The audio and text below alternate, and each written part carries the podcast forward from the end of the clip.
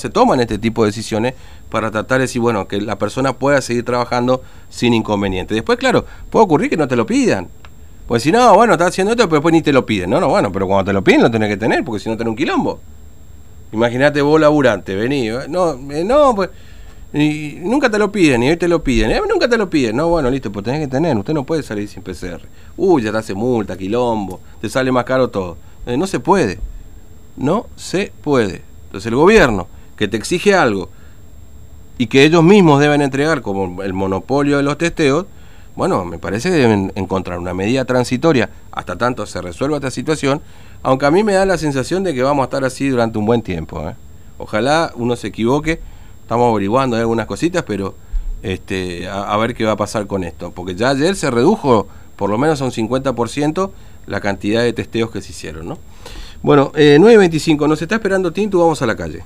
TVO Digital y Diario Formosa Express presenta Móvil de Exteriores. Tintu, te escuchamos. Fernando, bueno, la gente de UCA convocó una conferencia de prensa porque, bueno, hay algunas novedades con respecto a la empresa Crucero del Sur. Que vamos a escuchar lo que, no, eh, lo que está hablando justamente su secretario general, Javier Oviedo. Bueno combustible, las cubiertas y todo lo que sea gasto operativo por parte para que funcione el transporte público de pasajeros. La verdad que esto nos preocupa eh, y mucho a nosotros porque también eh, planteó la, eh, la, forma de, pago eh, del salario de los trabajadores en cuotas, a lo cual eh, rotundamente nuestra respuesta nuestra respuesta fue de que no y solicitamos a las autoridades competentes que esto sea tratado para ver si realmente están en, es, en esta situación y a los concejales pedirle de que esto no sea algo político, que piensen en, los 300 trabajadores del transporte urbano de pasajeros y también en, lo, en los usuarios que necesitan eh, un transporte público de pasajeros acorde a la necesidad de ellos. Bueno, los pasos a seguir eh, ante, ante esta situación que tomamos conocimiento de mantenernos en alerta y movilización eh, ante cualquier situación concretada por lo manifiesto eh, por la empresa. Ahora, eh, ¿qué motivos le da la empresa a ustedes para decir que no tienen plata y que tienen que pagar los sueldos en cuotas?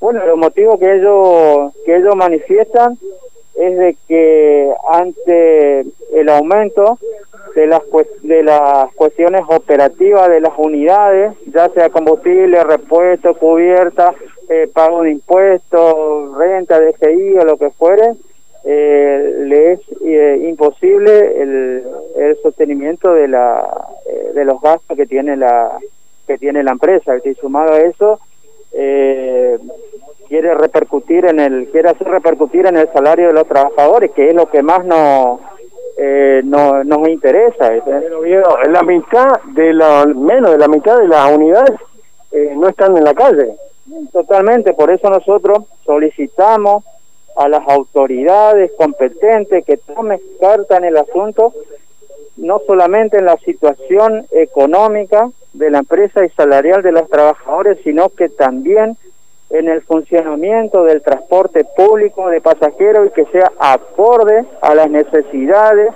eh, de, los, de, los, de los ciudadanos de Formosa. Eso es lo que solicitamos.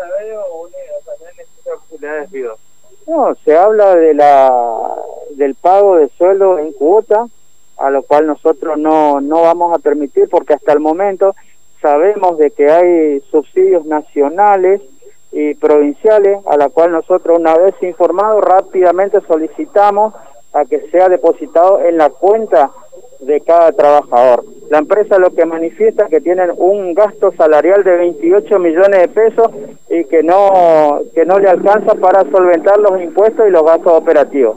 Nosotros, como representantes de los trabajadores, eh, ante esta situación solicitamos lo mencionado. Ahora, ¿ustedes eh, piensan hacer algún paro? Y no se descarta ningún tipo de medida, porque cuando se trata eh, del salario del trabajador, eh, toda acción gremial vale. Bueno, ahí estaba entonces. Perdón, Tito. ¿Está confirmado ya que le van a pagar en cuota es solamente una versión? Y en todo no, caso, ¿qué pasó con los sueldos de abril? No, la empresa habló con justamente con el, el, los representantes del gremio UCRA mm. que van a, a pagar eh, el- los sueldos en cuotas. No tienen para poder pagar justamente la totalidad del sueldo. Pero Abril les pagaron ya o no? No, todavía no. Eh, lo que está advirtiendo es justamente para evitar justa- eh, que no eh, eso no termine en, en algunos eh, paros.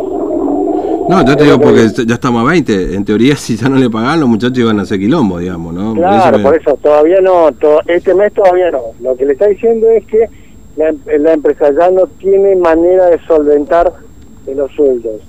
Eh, bueno, esto es lo que le acaba de decir y que posiblemente a partir de mayo empiecen a pagar en cuotas todos los sueldos de los de las unidades. Que también, bueno, por eso yo le preguntaba cuáles eran los motivos para solventar eh, eh, esta, este cuestionamiento.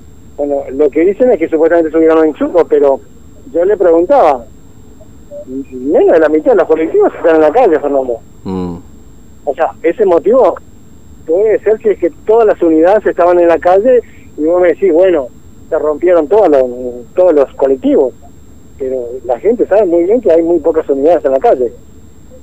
Y No, seguro, esto está claro, digamos. e- Ese es por un lado. Por otro lado está el subsidio que da el gobierno provincial, el subsidio que da la gente eh, de Nación.